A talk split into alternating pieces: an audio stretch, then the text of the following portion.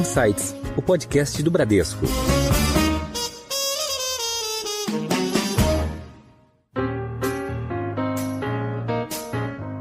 Olá, eu sou a Cris Botan e esse é o Insights, o podcast com ideias que provocam um novo jeito de pensar. Hoje o nosso papo é sobre investimentos em pessoas e empreendedorismo social. O quanto os projetos podem ser transformadores na sociedade e na vida de todo mundo. E a nossa convidada de hoje, ela costuma usar uma expressão que é assim: vamos investir nas meninas para que elas se tornem grandes mulheres. E é com essa grande mulher que eu tô aqui do meu lado para essa conversa, que é a fundadora do Instituto As Valquírias, musicista, Amanda Oliveira. Oi, Amanda, tudo bem? Tudo bem, obrigada. É um prazer, uma honra estar aqui. Imagina, uma honra pra gente estar ouvindo essa história incrível que a gente vai ouvir agora. E aqui do meu lado, para mais um episódio inspirador, eu tenho a Glaucimar Petkov, diretora executiva do Bradesco. Glau, tudo bem? Cris, como é que pode não estar tá bem, né? no Insights, tendo essa oportunidade mais uma vez, falando de assuntos que estão completamente ligados à nossa realidade, com a Amanda que vai trazer para a gente exemplos, né? A gente estava falando há pouco que a gente aprende por exemplos. Então vai ser um momento extremamente agradável, como tem sido todos os outros. Um prazer grande. Obrigada. Obrigada, viu? obrigada, Glau. Maravilha. Bom, Amanda, para a gente começar esse papo, eu quero que você comece contando pra gente a sua história, a sua trajetória, o que é que te trouxe até aqui, né? Como é que você evoluiu é, com todo esse trabalho incrível que você vem fazendo de empreendedorismo social. Eu vou, eu amo falar sobre a minha história porque acho que mexe com as raízes, com as minhas ancestrais, com o lugar de onde eu vim. Então, um prazer. Eu sou Amanda, eu tenho 33 anos. Eu nasci em uma favela na zona sul de São Paulo, aqui na capital. Eu cresci é, vendo minha mãe fazer uma refeição para que eu e minhas três irmãs pudéssemos fazer duas. Eu via a enchente levar tudo de dentro do barraco que nós morávamos, que era um barraco feito de papelão, lona e madeira. Aos três meses de vida, eu fiquei muito doente, porque a gente morar num espaço, papelão, lona, madeira, vento, São Paulo, terra da garoa, frio. Eu fiquei muito doente e minha mãe, na ocasião, não tinha recurso para fazer inalação, ela sempre improvisava uma inalação. Foi assim com todas as minhas irmãs. E no mesmo ano em que eu nasci, três meses depois, eu adoeci, contraí uma, uma gripe muito forte, ela ferveu água, ela fez como ela fazia de costume. Colocou água fervendo dentro de uma bacia e aquela fumaça que sobe, o vapor, né? O vapor que sobe é a inalação, funcionava como inalação. E eu, ela tinha chegado muito cansada do, do, de uma atividade de trabalho que ela tinha feito, eu tinha ficado com a minha irmã mais velha. E ela foi tomar um banho e pediu para o meu pai, que também estava cansado, tinha trabalhado o dia todo, fazer a inalação. E ela foi tomar banho. Então, dentro do, do, do barraco que divide um cômodo do outro, é uma cortininha, né? Então, ela entrou, fechou a cortininha, foi tomar banho.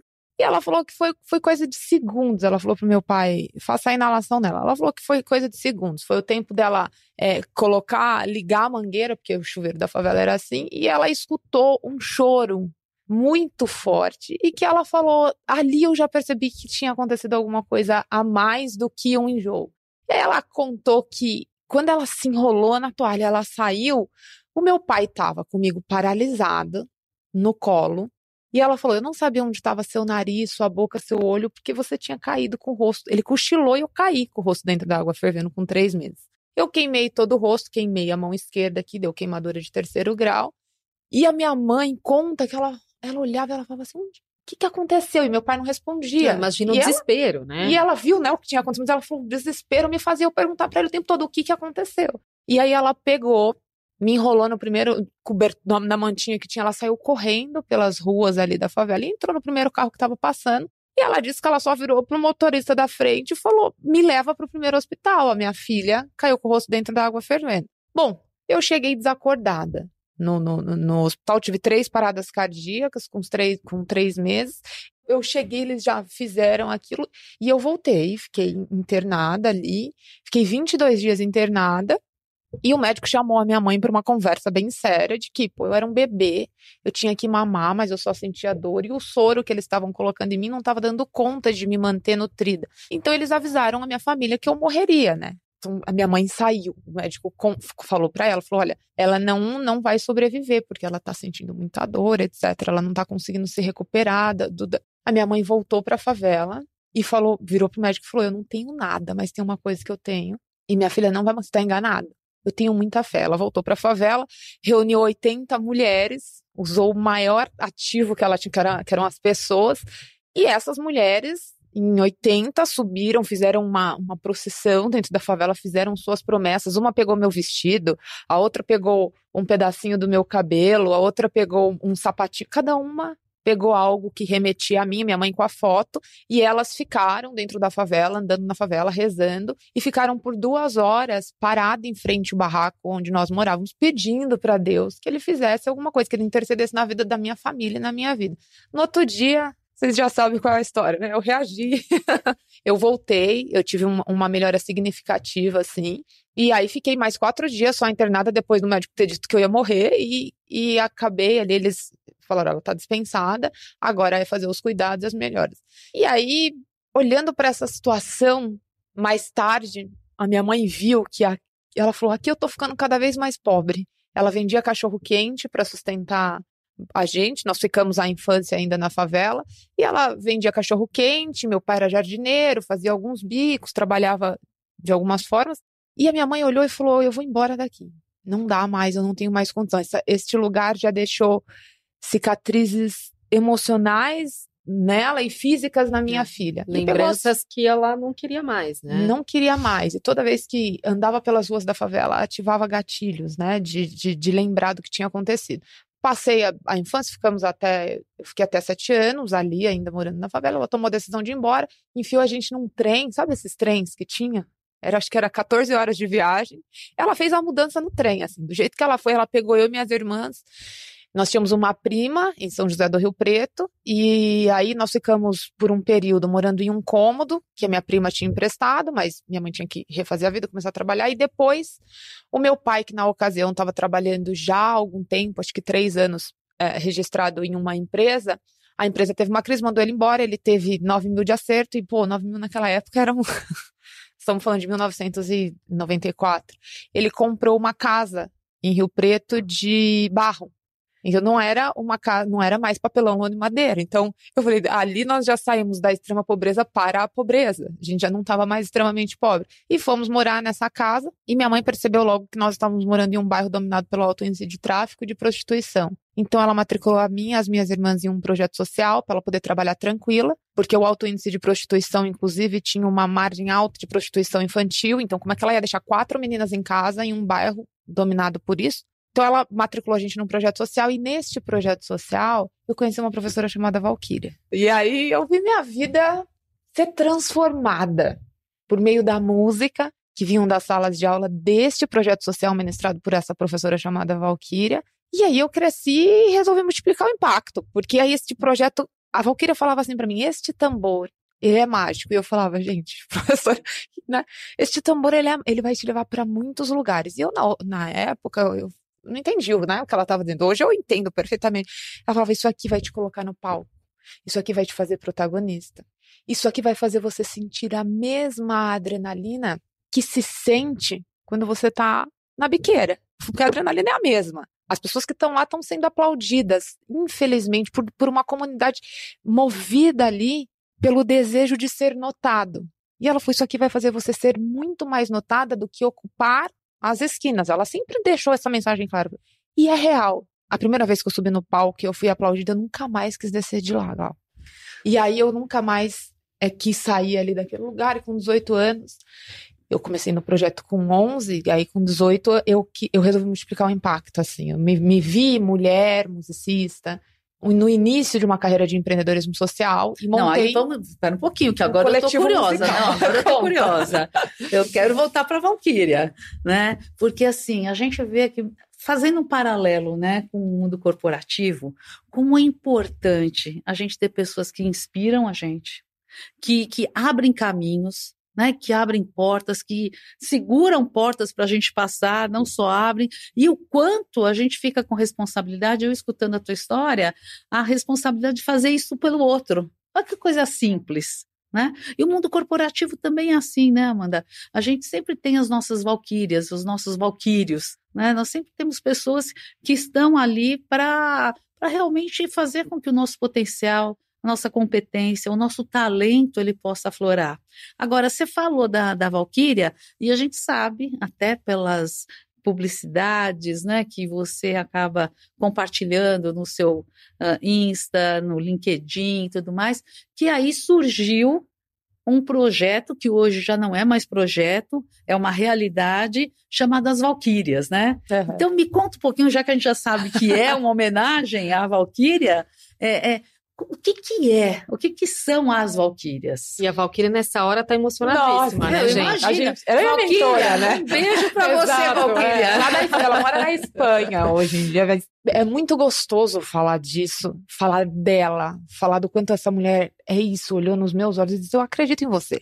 Ela acreditou em mim muito mais do que a mim mesma, e muito mais do que a, as regras da própria comunidade estavam impondo ali algumas coisas, e eu olhando e ela, eu sempre voltava para os olhos dela, assim. Então, quando eu resolvi multiplicar o impacto, eu fundei um coletivo musical, eram 46 meninas. E eu tinha 18 e as meninas tinham 14, 15. Então era quase que um, uma parceria, assim. Ao mesmo tempo que era uma educadora, era uma irmã, era, era uma relação muito maravilhosa. E aí eu fazia com elas uma hora de aula de empatia, eram três horas de aula. Então, aos sábados a gente se encontrava, nós tínhamos uma hora de aula de empatia para elas aprenderem se colocar no lugar dos outros. Eu tinha menininhas que tinham cinco, era de 5 a 14 anos. Então, como é que a gente faz o exercício de se pôr no lugar do outro? Então, a gente fazia exercícios de coloque a coroa, entregue o vaso de flor e fale um elogio como é gostoso, né, receber elogio. Depois a gente fazia uma hora de aula de resiliência, que era o momento, isso tudo em círculo, era um momento que tinha muito choro. Uma psicóloga um dia foi assistir, ela falou, mano, sabia que você está fazendo um processo de desintoxicação emocional? Eu falei, não, não sabia. Ela falou, você está. Por isso que elas conseguem subir no palco e tocar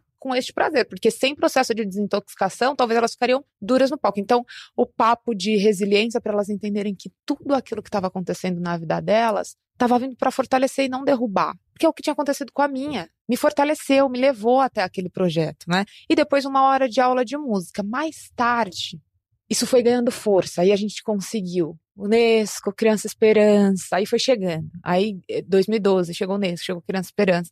E aí a gente foi ganhando uma visibilidade, né? Jornal Nacional, algumas pessoas foram notando e eu pensando, gente, porque eu tinha problemas com dar entrevista por conta da cicatriz. Na, no projeto eu não sofri bullying, mas na escola eu sofri muito. Então eu falava, gente, eu não quero dar entrevista. Você vai ter que dar. Eu, não, gente, o meu negócio é só é subir no palco mais com tambor. Não, você tem, tem que falar, tem que desenvolver a comunicação. E aí tive pessoas que me ajudaram a desenvolver a comunicação, e este poder de fala e de comunicação se manifestou num passo além que nós demos com o coletivo e transformamos o coletivo em uma organização. Porque já não dava mais para eu querer olhar para a Amanda que sofreu, para a Amanda que passou todas aquelas situações, eu precisava ir para frente. E como eu comecei a me comunicar, as pessoas começaram a chegar com propostas de crescimento para além da aula de música, para além da aula de empatia, para além da aula de resiliência. E aí, naturalmente, eu fui entendendo quais eram os sinais divinos e fui deixando. Falei, não, ok, estou no caminho para isso. E aí a gente se transformou em uma organização social que começou depois, saiu de, de, do atendimento de 46 e foi atender 225 meninas. E recentemente, há um ano, a gente se tornou uma holding de iniciativas que geram impacto social. E aí a gente impacta é, mensalmente 9.532 meninas e mulheres com os, com os programas sociais, ali onde a gente está, em Rio Preto, região. O show que as Valquírias faz, porque tem a banda musical As Valquírias. E a gente segue nessa proposta de distribuir oportunidade, para que a, a, as mulheres e seus filhos tenham plenitude, tenham condição, tenham acesso à cultura de paz. É um lugar mesmo para que elas consigam se sentir em paz, em paz enquanto mulher, em paz para criarem os seus filhos, e em paz para viverem aquilo que vieram fazer nesse planeta Terra, que é ser feliz, gente. É uma passagem tão rápida. E a gente percebe que este processo de emancipação social, ele não é complexo. Se você entender qual é a necessidade daquela a necessidade, não a vontade, porque às vezes a gente chega com muitas vontades e aí você olha e fala: "Eu tô aqui para ouvir as suas vontades. Agora vamos falar das suas necessidades para que você consiga depois conquistar as suas vontades. Primeiro são as suas necessidades. E aí a gente começa a conversar sobre isso e vai indo para esse processo de emancipação social. Se eu pudesse deduzir assim a missão de Valquírias em, em uma frase ou em um exemplo, eu diria que se nós quisermos uh, salvar de fato as crianças da pobreza, a gente precisa investir nas mulheres ou devolver a elas tudo aquilo que foi tirado delas. Eu vi ao longo desses 15 anos de trajetória com Valquírias o pai ser assassinado, o pai de quatro crianças, cinco crianças, seis crianças, sete crianças. Ou ele é assassinado, 92,3%. Ou ele é assassinado, ou ele se envolve no crime, ele vai preso, ou ele é pai, mas não assume a paternidade. Tem várias famílias, né? Exato. E essa mãe, quando ela entra pela porta de possibilidade de oportunidade, ela sai qualificada profissionalmente, e ela sai educada financeiramente, ela protege esses filhos de um jeito que não tem Cristo que faça aquelas crianças se desviarem do caminho. Na verdade, é o que ela quer passar, né? De valor, que hoje a gente acaba falando que acaba se tornando o propósito, né? Valores, crenças. Isso realmente os pais têm um papel muito importante. A gente confunde, né, Cris, às vezes, que a pessoa vai para a escola para ser educada né? Ela vai para um processo de acadêmico, ela vai ter todo um lado pedagógico. A educação, ela é feita em casa, ela é feita com a família, é a com base. os pais, que são a base e que dão essa estrutura realmente muito grande. Em Foco. E você estava falando, né, sobre o fortalecimento da mulher. Aqui no Bradesco a gente tem vários programas, sabe, Amanda? É, programas importantes, porque assim, eu faço parte de uma época onde nos corredores do mundo corporativo as palavras diversidade, equidade, é, inclusão, elas não eram verbalizadas com naturalidade. Eu diria para você que elas não eram nem verbalizadas, né? E eu faço parte do mundo financeiro desde o início da minha carreira e Antes disso, também num mundo muito masculino, que era em agência, em agência de propaganda. Então, assim, hoje a gente vê aqui o quanto o exemplo, o quanto o fortalecimento, o contrato troca de experiência faz com que a mulher realmente abandone né, a síndrome do impostora, que você deve lidar muito isso com as crianças. Eu queria que você me falasse um pouco sobre isso, uh, uh, com relação a como tornar né? As pessoas com, com um autodesenvolvimento, com uma credibilidade, uma né? segurança, maior, né? uma segurança de quem mundo. ela é, exatamente. Exatamente, até para que ela possa interagir, porque nós vemos o seguinte: não é uma questão de condição social. A gente está falando de um movimento histórico e que por muito tempo foi destinado à mulher alguns lugares específicos, né? E, e alguns anos para cá a gente tem visto o quanto essa pluralidade, o quanto essa diversidade, e eu não digo só das mulheres, digo de todas as frentes né, que trazem pluralidade, como elas têm sido importantes para qualquer tipo de resultado, né? É o que a gente traz de diferente para a mesa, o que, que a gente pode transformar. E eu imagino que o combustível né, das valquírias com essas meninas seja muito por aí, e é, é algo que são lições para a nossa vida. E assim, queria saber como que é, se tem um programa, como a gente tem um programa aqui estruturado, com planejamento, para que cada uma realmente se fortaleça. E eu quero saber também uma coisa muito pessoal. Como é que é o lado da coragem da Amanda?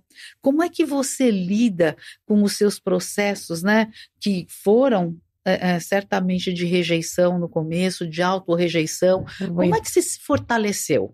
Glau, acho que, primeiro assim, os programas de Valquírias, né? Valquírias naturalmente cresceu muito depois que entrou para a rede, para Gerando Falcões. Porque ali era, éramos nós fazendo alguns programas de impacto social já. A Gerando Falcões era uma, uma organização social, uma ONG, né, que trabalhava para redução de pobreza. Depois a Gerando Falcões se torna uma aceleradora de outras organizações sociais, o que eu acho o máximo. Porque o Edu viu, falou: nossa, cresci, agora eu quero fazer as pessoas que estão no meu o entorno. Edu Lira. O Edu Lira, é. Então o Edu Lira olhou para aquela situação e falou: a Gerando Falcões está crescendo. E o que fez a Gerando Falcões crescer?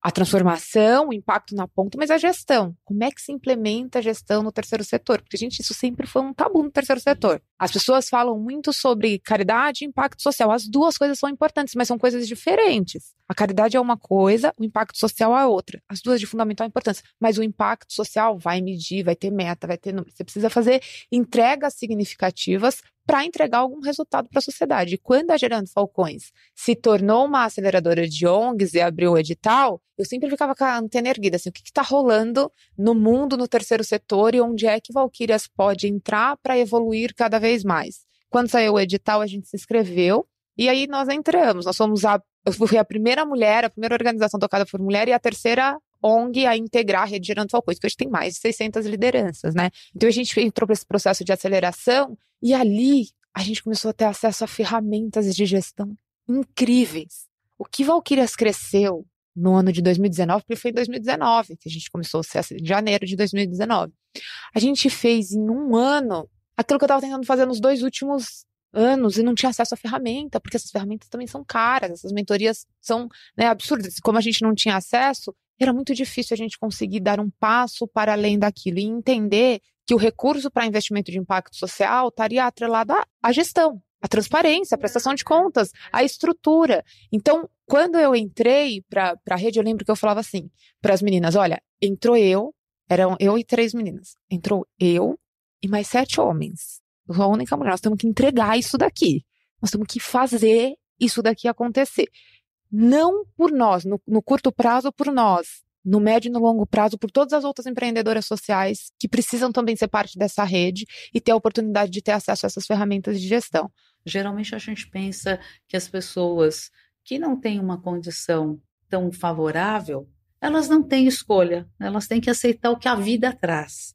E quando você traz essa palavra, isso para mim assim traz o poder da ação, né? O poder do impacto, que assim a partir do momento que você deixa claro para uma criança, para uma adolescente, para um adulto que ela tem escolhas, você está dizendo para ela o seguinte: você vai ser protagonista da tua vida porque você vai escolher se quer ir para a direita ou para a esquerda. Exato. E ela pode nem perceber isso. Mas é isso que a gente precisa cada vez mais fortalecer, né, Amanda? Para que a gente possa sentir que as escolhas estão na nossa mão, que as opções elas existem e que cabe a gente realmente perceber, avaliar para que a gente não impute a responsabilidade no outro, na sociedade, Exato. no governo, Exato. na empresa que eu trabalho, na posição que eu tenho, mas que a gente possa se revisitar e acreditar naquilo que a gente tem de bom e dar continuidade. Então, essa palavra, ela é muito poderosa e, e, eu acredito que é muito importante que a gente sempre lembre dela. Nós temos direito, nós que eu digo todos, né?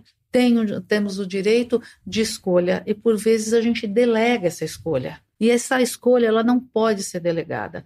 O que a gente vive tem que ser uma opção que nós fizemos e não uma falta de opção. Então, te ouvindo falar com todas esses, essas idades distintas, é muito importante perceber isso e a separação, né, é. Cris, é. que a gente, a gente pensa, ah, é voluntariado, é caridade. É caridade não, não é Doação. é isso. É muito maior. Então, uma coisa que eu queria, que eu fiquei muito impressionada quando eu vi, Amanda, é que essa parte do planejamento, a gente tem uma estrutura, a gente tem governança nessa, nessas valquírias, tem governança, tem uma parte de ISD, tem todo um caminho né, estruturado. E assim, da onde que veio isso? O projeto social que me criou, eu vi, ele, ele tinha sete frentes de social, inclusive um hospital filantrópico.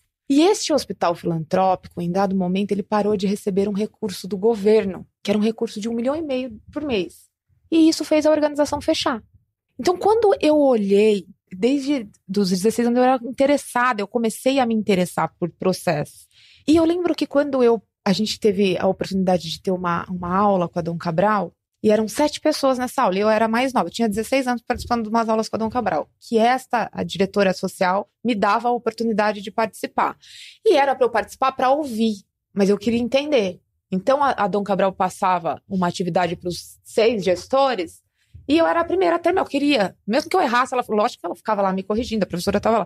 E quando eu, eu olhei, Glau, para o que tinha acontecido, tinha uma, uma pizza que media o impacto dessa organização. E 100% do recurso da governança era feita com esse recurso do governo. E aí eu vi que tinha um desequilíbrio enorme. Quando eu fundei as Valquírias, eu falei: eu amo a ONG que me, que me deu a oportunidade, que me salvou. mas eu não vou fazer como eles. Porque as Valkyrias nunca vai fechar. Vai fechar só o dia que não tiver mais desigualdade de gênero. O dia que acabar, podemos fechar, vamos, vamos para outra profissão. Acabou, ó, tudo igual. Salário das mulheres iguais, as mulheres tendo oportunidade, as meninas não sendo mais abusadas. O mundo entendeu. E aí, quando eu fui construir essas ferramentas de gestão das Valquírias, eu olhei muito para isso. Muito. E sempre olho para a verdade. Então, as, eu acho que eu já te contei, mas na minha trajetória, eu fui, né, eu sa, saindo de uma reunião com um empresário, ele tentou me agarrar e eu fiquei muito mexida com aquilo que tinha acontecido, questionando se eu deveria seguir aquele caminho ou não, porque empreender socialmente é sobre engajar, é sobre você ter pessoas verdadeiras por perto. E aí, quando eu voltei para minha mesa de gestão e levei isso para as meninas e para as mulheres que compõem, elas falaram assim: Amanda, a gente entende que a gente tem que reduzir isso, mas vamos trabalhar com mulheres empresárias. Vamos, vamos, vamos falar com, uma, com quem tem verdade. E aí, nesse processo de ferramentas de, de construção, eu tenho lá, eu não posso ter mais de 20% de doadores homens. Tem que ser 80% mulheres. Se tiver ainda assim de 22% de engajamento de voluntariado, de, de engajamento de doação, se tiver indo para esse lugar onde tem mais homens do que mulheres, Valquírias tem uma crença, acredita por meio das discussões de gestão, que a gente não está agindo com verdade. Pensando nisso, né, Amanda, a gente tem aí uma frente de construção de uma consciência cidadã, eu diria para você mais madura, mais igualitária, né? mais justa, em tudo isso que você vive na tua vida. Quais são os maiores desafios para esse tipo de construção é, de, de uma consciência que tenha essas características que eu te falei?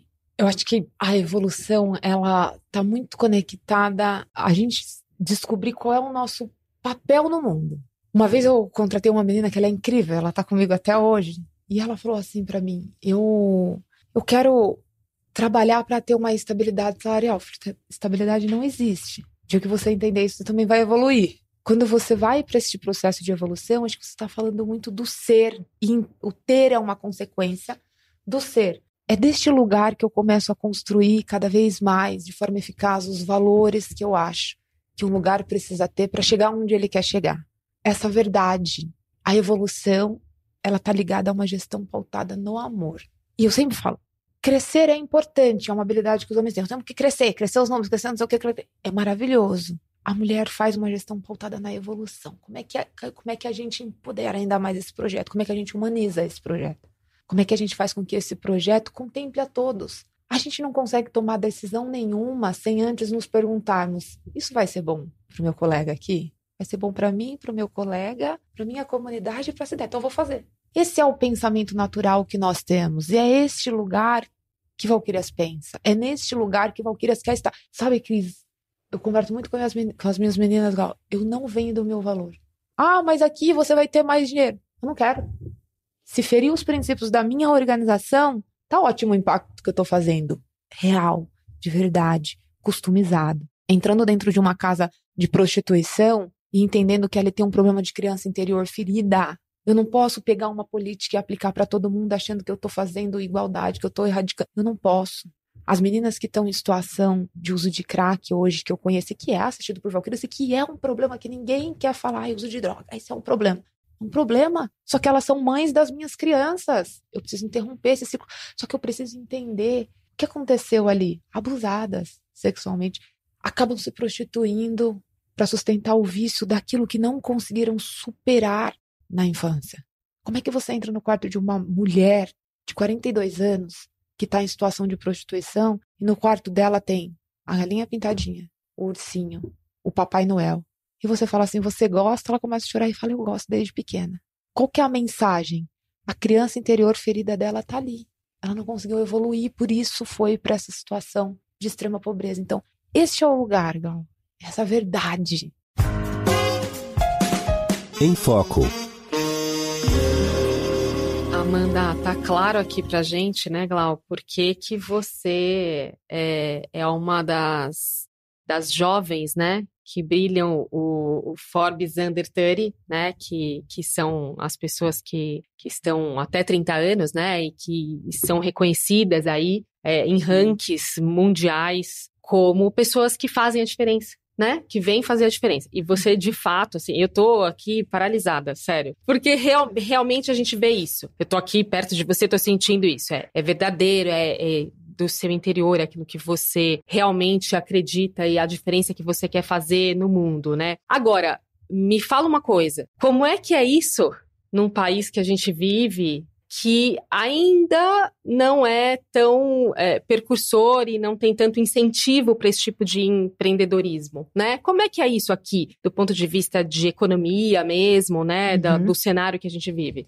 Eu dou muito ouvido às minhas clientes, que são as crianças, e trabalho ao máximo para mover o coração das pessoas engajar as pessoas apresentando qual é a necessidade, a ferramenta e a tecnologia social que a gente pode aplicar na ponta para interromper esse ciclo de pobreza. Eu vejo inúmeras coisas. Eu vejo gente que pode fazer muito e está fazendo pouco. Eu vejo gente que gostaria de fazer, mas não dá o primeiro passo.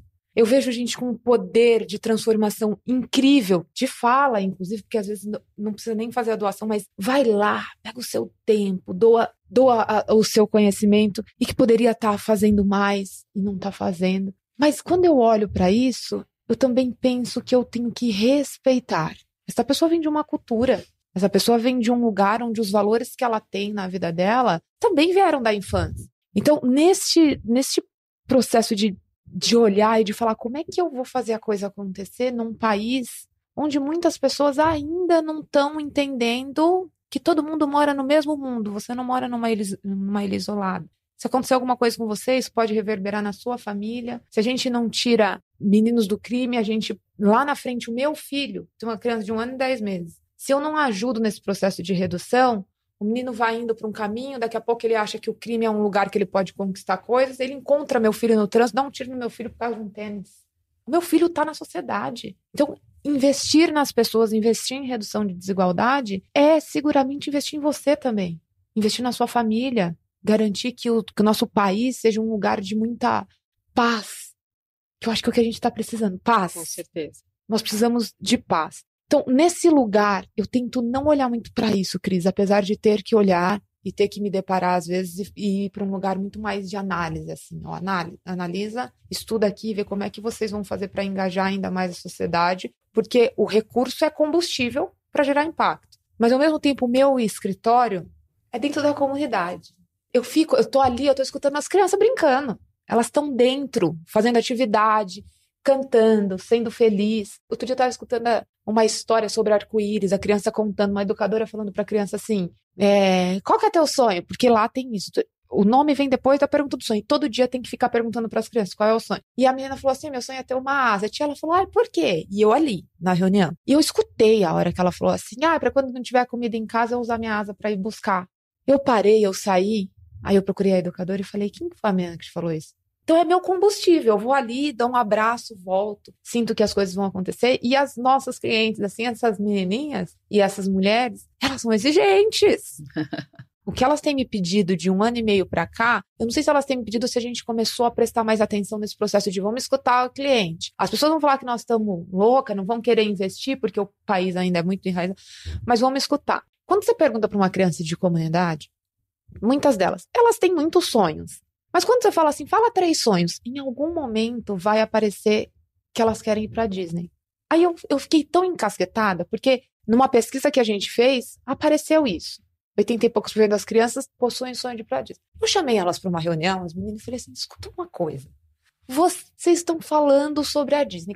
Conta para mim. Ah, tia, porque a gente queria ser uma princesa. Ah, porque a gente. Se você olhar bem com os olhos do coração, não é que elas querem um ingresso para ir para Disney, elas estão virando pra gente falando assim: a gente quer sonhar. É. A gente também quer Exato. imaginar. É. E aí eu falei para elas assim: olha, vocês sabem que vocês podem tudo. Na medida em que vocês forem trabalhando, participando depois dos cursos de qualificação, usando o sonho de vocês em favor da humanidade, que a gente trabalha muito esse tema de quando vocês começarem a ganhar dinheiro, pensa como é que você vai ajudar a mudar o mundo dentro daquilo que você está construindo. Então, para resumo, assim, essas clientes são muito exigentes, Nós vamos fazer um castelo para elas. E tem gente que eu conto a pessoa fala assim, gente, eu acho que vocês estão ficando malucos. Eu falei, gente, eu sei que parece maluquice, eu também de vez em quando acho mas as minhas clientes estão pedindo. Eu não posso ir contra aquilo que elas estão me solicitando. Não, isso tem tudo a ver com uma instituição financeira, né? Ouvir o cliente, Ouvir o cliente. porque o cliente é o centro de tudo. Você está fazendo o cliente centrismo ali, né? Exato. Entre É, é, nós você vem primeiro, Entre né? nós. É isso mesmo, amei, né? é isso, é, exatamente É isso. isso, você vive isso, né? Deixa eu aproveitar essa, esse tema de instituição financeira, Glau. Quando você fala, né, do, do- de toda a educação e de todo o, o planejamento que você faz para suas clientes, né,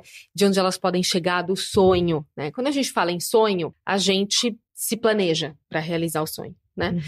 E aí tá embutido nisso a educação financeira.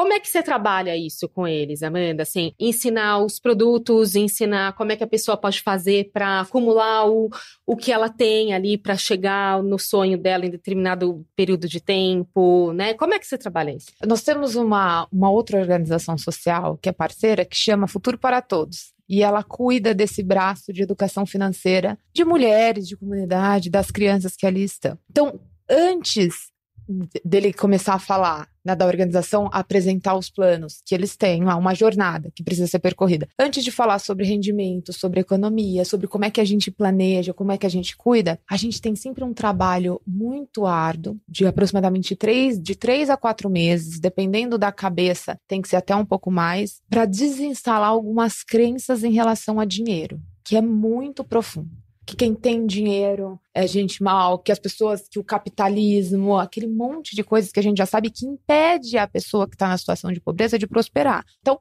antes da gente ir para esse lugar, para essa jornada de educação financeira que o Instituto Futuro para Todos faz, faz um planejamento, planejamento familiar, quais são as caixinhas que você precisa investir, dá uma base, né? Que ele, ele fala muito assim, às vezes não tem certo ou errado, mas qual é o mínimo que você precisa guardar para a realização dos teus sonhos a, a longo prazo? Essa coisa mais lúdica e visual que faz com que as pessoas entendam mais Exato. profundamente. Mas a gente percebe que quando chega nesse lugar, eles conseguem entender, mas se a gente só só for para esse lugar, a repetição continua. O ciclo de pobreza ele se perpetua. Quando você faz esse antes de percepção, vamos lá falar sobre as crenças que foram instaladas em nós e é instalado na vida de todo mundo. Imagina quem está na pobreza. Você ganhou o dinheiro, você tem que comprar alguma coisa. Você não pode ter dinheiro. Por quê? Porque você cresceu num lar que ninguém tinha. Uhum. Então você também entendeu que não ter dinheiro é normal. Então, este é o processo que a gente faz antes e que dá todo o resultado depois no médio prazo, né? No curto prazo tem que trabalhar muito essa questão de, de tirar essas crenças que estão enraizadas. É, bacana. E o seu sonho, Amanda? Qual é o teu sonho? O meu sonho é democratizar o acesso ao direito das crianças pobres de também poderem sonhar e depois, por consequência, realizar. Eu acredito muito na arte como ferramenta de transformação social, muito. Eu acho que ela é alimento. E na medida em que você vai tirando a pobreza da vida de alguém, você precisa alimentar ela com outra coisa, senão o vazio fica ali. E a arte, ela alimenta. Ela te alimenta de protagonismo, ela te alimenta de ideias, ela te alimenta de criatividade. Esse tema de democratização do acesso ao direito das crianças que estão em situação de pobreza de também poderem sonhar e realizar é muito sobre este acesso. A gente fala sobre a construção do castelo da igualdade social, que vai funcionar como uma arquitetura de emancipação social. Quais são as coisas, as experiências, e está sempre muito ligada à arte. Quais são as experiências que ela precisa viver? Ah, porque o estudo é o melhor caminho. Mas como é que você pensa em futuro em estudo se você não tem chance de imaginar, de sonhar? Num ambiente hostil, coisas hostis vão acontecer. Precisa primeiro tirar, apresentar, fazer o olho brilhar. É a imaginação que dá combustível para a gente querer estudar, avançar.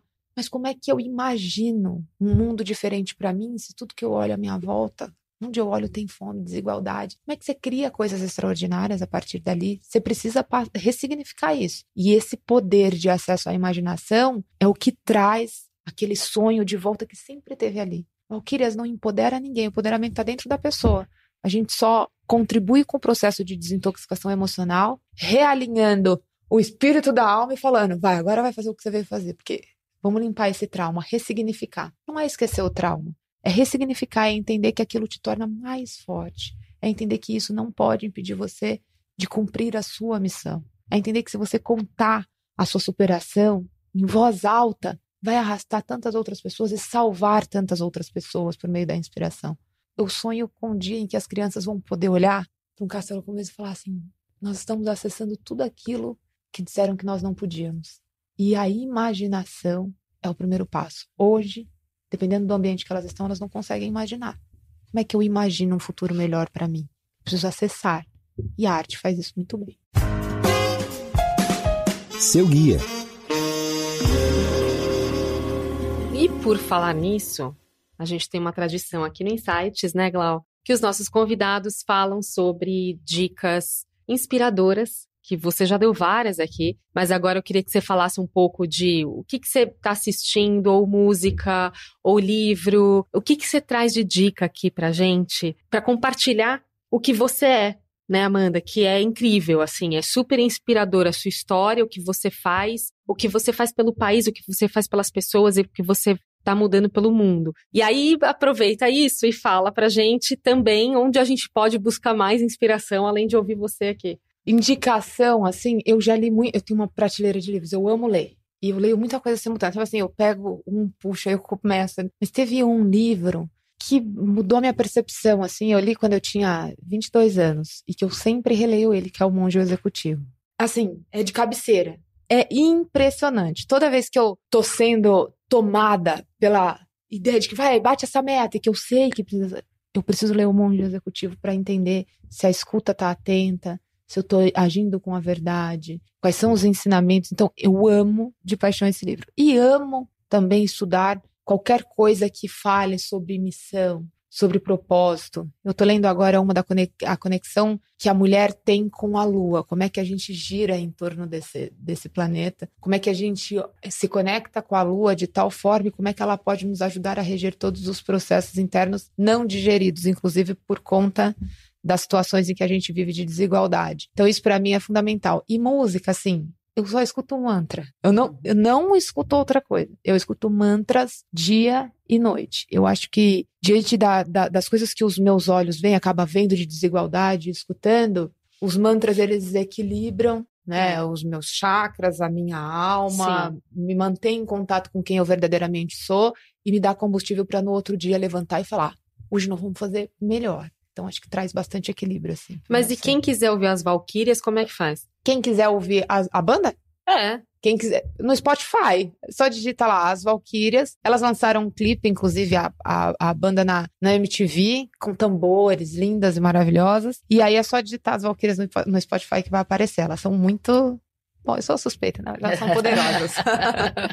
Glau, você não vai escapar de mim hoje também para dar a sua dica. Você sabe que a hora que ela estava falando, vieram várias coisas, mas pensando no futuro, pensando nas crianças, né? Pensando em todo mundo que que está buscando o seu espaço e que a gente vai estimular cada vez mais, eu não posso deixar de falar do Bill Gates aqui, que ele tem um livro que ele fala que como que a gente pode evitar né, uma destruição climática. Uhum. Ou seja, como é que Sim. a gente pode fazer para gerar um planeta que seja esse, porque não tem planeta B, para que as valquírias e todas as valquírias que vão surgir possam ter um espaço, né, para com, continuar fazendo esse trabalho. Então, para mim, assim, a hora que eu estava escutando a Amanda falar, eu logo pensei, a gente tem a responsabilidade de viabilizar de uma forma sustentável que as nossas pessoas queridas e amadas tenham também uma continuação uhum. uma qualidade de vida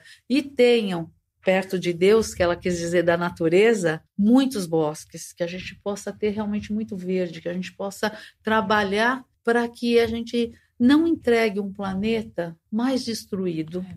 do que a gente recebeu. Então eu não posso deixar de lembrar do Bill Gates, é que traz aí nessa leitura algumas dicas simples de que a gente pode trabalhar com isso e transformar.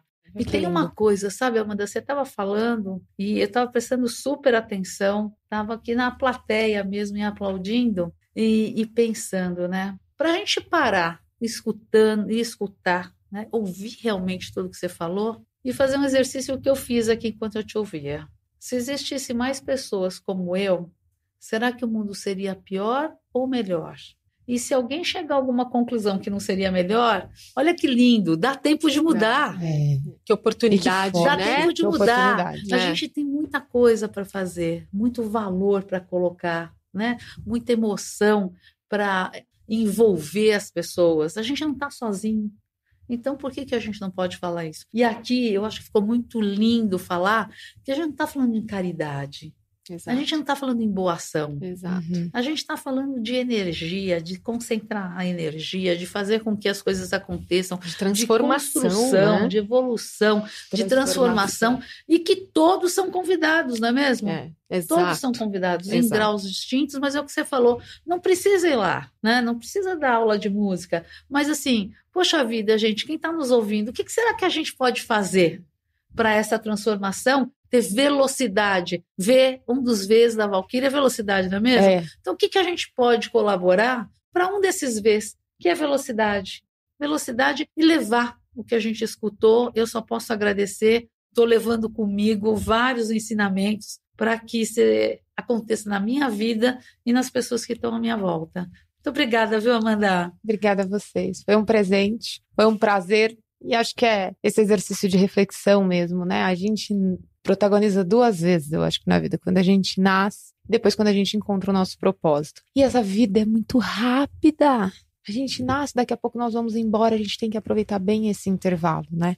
É. Bastante. E, e, pensar como é que eu vou ser, o que eu posso fazer e como eu vou ser lembrada. É. Qual é o legado que eu vou deixar? Qual né? o legado? E deixar uma mensagem aqui que é uma frase que eu amo, que é de Chico, que ele dizia assim, que é pra gente não esquecer nunca que o bem que a gente faz é o nosso advogado por toda parte. Esse é o nosso maior advogado. É ele que vai ditar o que vai acontecer ou não. Muito bom, muito bom. Muito feliz de estar aqui. Muito bom, Amanda. Olha, eu quero agradecer imensamente a sua participação aqui com a gente no Insights. Obrigada, que trabalho lindo, que mensagens lindas, que, que inspiração que você trouxe pra gente e que você tá deixando de legado, viu? Super obrigada. Obrigada a você, Cris.